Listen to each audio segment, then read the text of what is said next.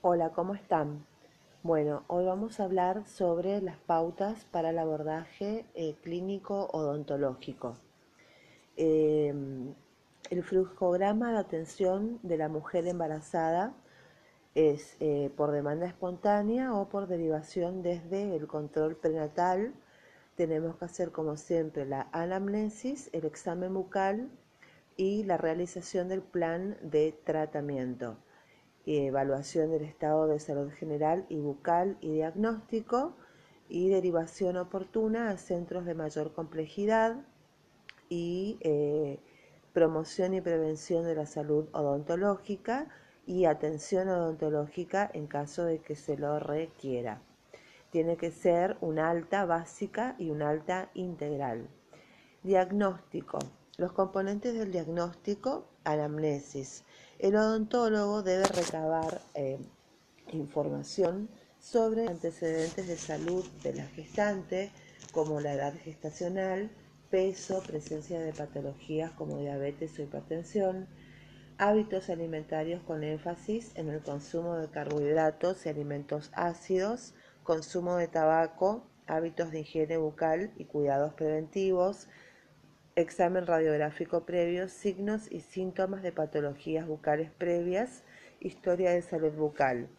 Cuando la mujer embarazada tenga patologías sistémicas o esté utilizando medicamentos que puedan alterar el manejo habitual de los problemas de salud bucal, es recomendable consultar con el equipo de salud encargado de los cuidados prenatales de la mujer y la necesidad de modificar el plan de tratamiento o retrasar la atención.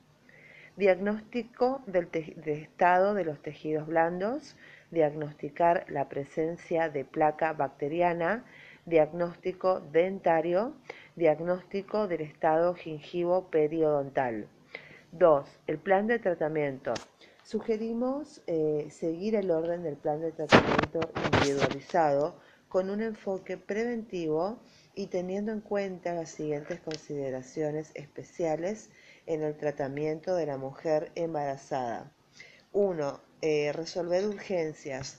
Las urgencias odontológicas referidas al manejo de la infección y el dolor deben resolverse al momento de producirse. Es importante tener presente que si la infección avanza, puede comprometer el embarazo sistémico de la paciente y eventualmente poner en riesgo el embarazo. El control de la infección. El control mecánico de placa bacteriana, enseñanza de técnicas de higiene oral y control químico de placa bacteriana. El uso intensivo de clorexidina junto con acciones clínicas dirigidas a restaurar los dientes afectados por caries y la extracción de aquellos con lesiones extensas y mal pronóstico ha sido descrito como una estrategia efectiva para disminuir la carga bacteriana de la mujer y prevenir la transmisión de bacterias cariogénicas hacia el hijo cuestión fundamental para evitar la caries de la infancia temprana. Eliminación de sitios retentivos. Las características de las distintas etapas del embarazo y del desarrollo fetal determinan las prestaciones más adecuadas a desarrollar en cada periodo. Durante el primer trimestre, desde la concepción hasta la semana 14, se recomienda realizar solo atención de urgencia, considerando que es un periodo crítico en el desarrollo fetal, en la semana 14 se da la organogénesis. Eh, los cuidados preventivos deben iniciarse lo antes posible, incluyendo el refuerzo de los hábitos de higiene bucal y asesoramiento dietético. El segundo trimestre, desde la semana 15 hasta la semana 28, es el periodo más seguro para realizar la atención dental. Las radiografías intraorales pueden realizarse eh, todas, eh, tomando todas las medidas necesarias para minimizar la exposición a la radiación de la paciente y las prestaciones electivas postergadas en el primer trimestre pueden realizarse en esta etapa. Se deben reforzar las medidas de higiene bucal y alimentación saludable. Entonces, entre la semana 15 a 28 es el periodo más seguro. Durante el tercer trimestre, que es desde la semana 29 hasta el parto, la mujer siente mayor malestar por el aumento de peso, lo que puede dificultar la atención en el sillón. Se deben preferir las sesiones cortas y permitir los cambios frecuentes de posición para prevenir el síndrome hipotensivo postural. La postergación del tratamiento hasta después del parto puede ser problemática porque en ese periodo la mujer concentrará toda su atención en el recién nacido. Es importante reforzar las medidas de higiene en el hogar y en la clínica profilaxis dental. Se recomienda realizar todas las prestaciones definidas en el plan de tratamiento antes del parto, priorizando el tratamiento de las caries no tratadas. Las reconstrucciones extensas y cirugías complejas pueden postergarse hasta después del parto. Control del medio. Toda mujer embarazada debe recibir un examen de salud bucal al inicio de su embarazo, en el primer trimestre, que incluya una evaluación de la caída bucal, consejos sobre higiene oral adecuada, dieta saludable y cuidados preventivos, para disminuir el riesgo de aparición de nuevas lesiones de caries en la mujer embarazada, se deben orientar hábitos de higiene y alimentación no cariogénica para asegurar una adecuada nutrición del feto y controlar el riesgo de aparición de nuevas lesiones de caries, se debe asesorar a la mujer embarazada en la importancia de una dieta saludable con baja frecuencia de consumo de productos cariogénicos y las estrategias tendientes a evitar la transmisión de bacterias cariogénicas de la madre al hijo deben complementarse con medidas preventivas orientadas a establecer tempranamente hábitos de higiene bucal y alimentación saludable en los niños.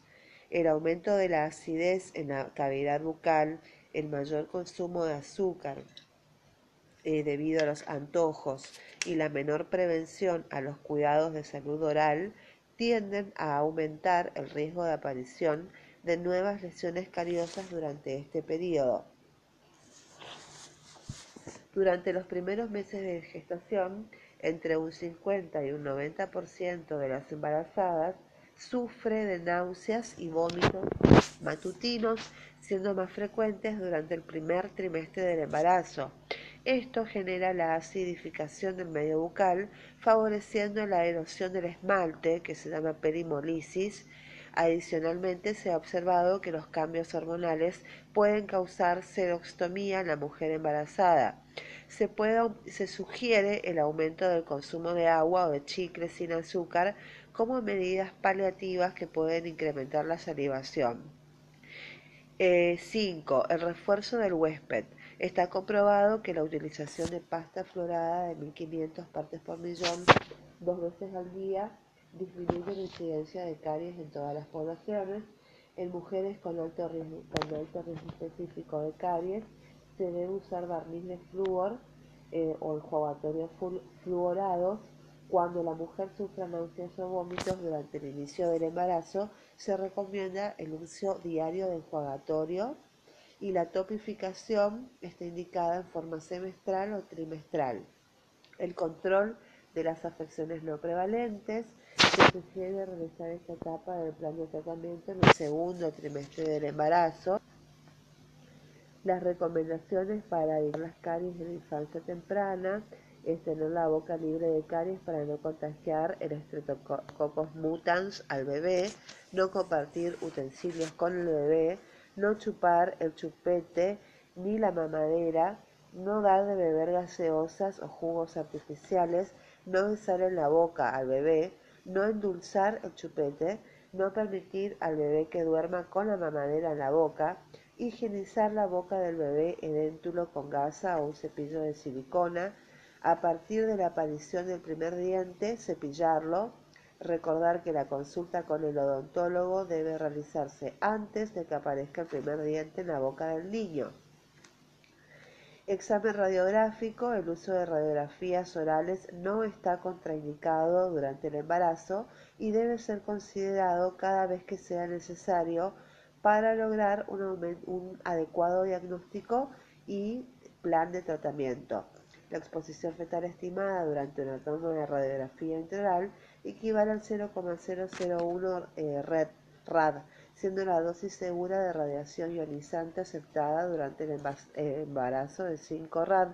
El riesgo teratogénico de la exposición durante el examen radiográfico intraoral es de mil veces menor que el riesgo natural de aborto espontáneo eh, o malformación. Eh, la dosis absorbida por las gónadas durante una exposición típica de radiografía dental es equivalente a la hora de exposición a radiación natural ambiental y los beneficios para la salud sobrepasan los riesgos de la exposición a la radiación. Muy bien, se debe indicar la técnica que implique la menor dosis de radiación posible y las radiografías seriadas periapicales de ambos maxilares, radiografías panorámicas y cefalogramas deben posponerse hasta el periodo postparto. El uso 5. El uso de anestésicos locales. El uso de anestésicos tópicos y locales durante los procedimientos odontológicos no se ha asociado con un aumento del riesgo de eventos médicos o adversos o resultados adversos del embarazo. La dosis máxima de lidocaína es de 5 miligramos por kilo. El uso de lidocaína eh, se considera seguro durante el embarazo y el periodo de lactancia. Los medicamentos durante el embarazo. Si se considera necesario indicar el uso de medicamentos durante el embarazo, se debe evitar la politerapia y la dosis administrada debe ser la mínima efectiva por el menor tiempo posible. Es importante tener presente que el uso de medicamentos durante el embarazo potencial fetal si la droga atraviesa la barrera placentaria. Durante el periodo de lactancia la droga puede ser excretada a través de la leche materna, lo que puede generar algún riesgo para el lactante y se sugiere realizar una interconsulta con el pediatra. Uso de analgésicos y antiinflamatorios no esteroides AINES. Los AINES tienen como mecanismo común la inhibición de la síntesis de prostaglandinas que activan, eh, que participan en la respuesta inflamatoria, pero también en el proceso de parto. Sus efectos adversos durante el embarazo se relacionan con la prolongación del embarazo, hipertensión pulmonar fetal y el cierre prematuro del ductus arteriovenoso, Debido a esto se recomienda evitar el uso de AINES durante el embarazo, incluida la aspirina, durante el primero y el tercer trimestre. La alternativa más segura es el paracetamol. Su uso genera menos irritación gástrica y no se ha asociado a hemorragias, aunque en altas dosis puede causar toxicidad hepática. El uso de antibióticos. Las consecuencias de no tratar una infección activa durante el embarazo implican un mayor riesgo para la salud de la madre y el hijo que el uso de los principales antibióticos indicados para las infecciones odontológicas. La mayoría de los antibióticos no están asociados a daño severo en el feto cuando se usan adecuadamente en las dosis necesarias sin embargo, ningún medicamento puede considerarse completamente seguro durante el embarazo, más aún la escasez de estudios de buena calidad, de estudios de buena calidad debido a la complejidad asociada al estudio de medicamentos en la población de mujeres embarazadas dificulta la toma de decisión clínica. Las categorías actuales para el uso de drogas. La Food and Drugs Administration, FDA, ha establecido cinco categorías, la A, la B, C, D y X, para indicar el potencial teratogénico de una sustancia, y las mismas se detallan a continuación. A. Los estudios controlados en mujeres no evidencian eh, riesgo para el feto durante el primer trimestre. B. Los estudios controlados en mujeres no evidencian riesgo para el feto durante el primer trimestre y la posibilidad de daño fetal aparece remota. B. Eh, los estudios en animales no indican riesgo para el feto y no existen estudios. C. Los estudios en animales han demostrado que el medicamento sí ejerce efectos teratogénicos, pero no existen estudios controlados con mujeres o no se dispone de estudios. en animales ni en mujeres. Y D. Existe evidencia positiva de riesgo fetal en humanos, pero en ciertos casos, como situaciones amenazantes o en enfermedades graves, no se pueden utilizar medicamentos más seguros o los que pueden utilizar resultan ineficaces, los beneficios pueden hacer al medicamento aceptable a pesar de sus riesgos y E. Los estudios en animales o en humanos han demostrado anormalidades fetales o existe evidencia de riesgo fetal basada en la experiencia con seres humanos o son aplicables las dos situaciones y el riesgo supera claramente cualquier posible beneficio. Bueno, las drogas de uso frecuente en odontología. Tenemos el aciclovir, sugerencias solo en forma tópica. El ácido acetil salicílico no se indica, la amoxicilina sí se puede indicar, amoxicilina clavulánico no se puede indicar después de la semana 34, acitromicina sí se puede indicar, cefalexina también se puede indicar, claritromicina no se puede indicar, clindamicina sí se puede indicar, dexametasona no se indica, diclofenac tampoco se indica, la eritromicina sí se puede indicar, el ibuprofeno no se indica, la lidocaína se puede indicar, el metronidazol se puede indicar, el naproxeno no indicar, la nistatina tópica eh, se puede indicar, la nistatina oral no, el paracetamol sí, la penicilina B oral sí, la penicilina G sí, el piroxicam no, no se puede indicar. Eh, entonces, la amoxicilina clavulánico tiene una categoría de B y C. Esto quiere decir que los estudios en animales no indican riesgo para el feto y no existen estudios controlados en humanos o los estudios en animales sí indican un efecto adverso para el feto. No existen estudios controlados, pero en estudios bien controlados no se ha demostrado riesgo fetal. Por lo tanto, la amoxicilina clavulánico antes de la semana 34 sí se puede indicar, después de la semana 34 no. Muy bien. Eh, el acceso a la atención, la vulnerabilidad es una dimensión relativa, es decir, todas las personas somos vulnerables, pero cada una en función de sus circunstancias socioeconómicas y condicionantes personales tiene su propio nivel de vulnerabilidad, así como también su propio tipo de vulnerabilidad. Hemos detectado que determinadas poblaciones se encuentran con mayor dificultad a la hora de acceder a la consulta odontológica, fundamentalmente niños, mujeres embarazadas y pacientes con enfermedades crónicas no transmisibles, lo que las convierte en poblaciones de riesgo más vulnerables.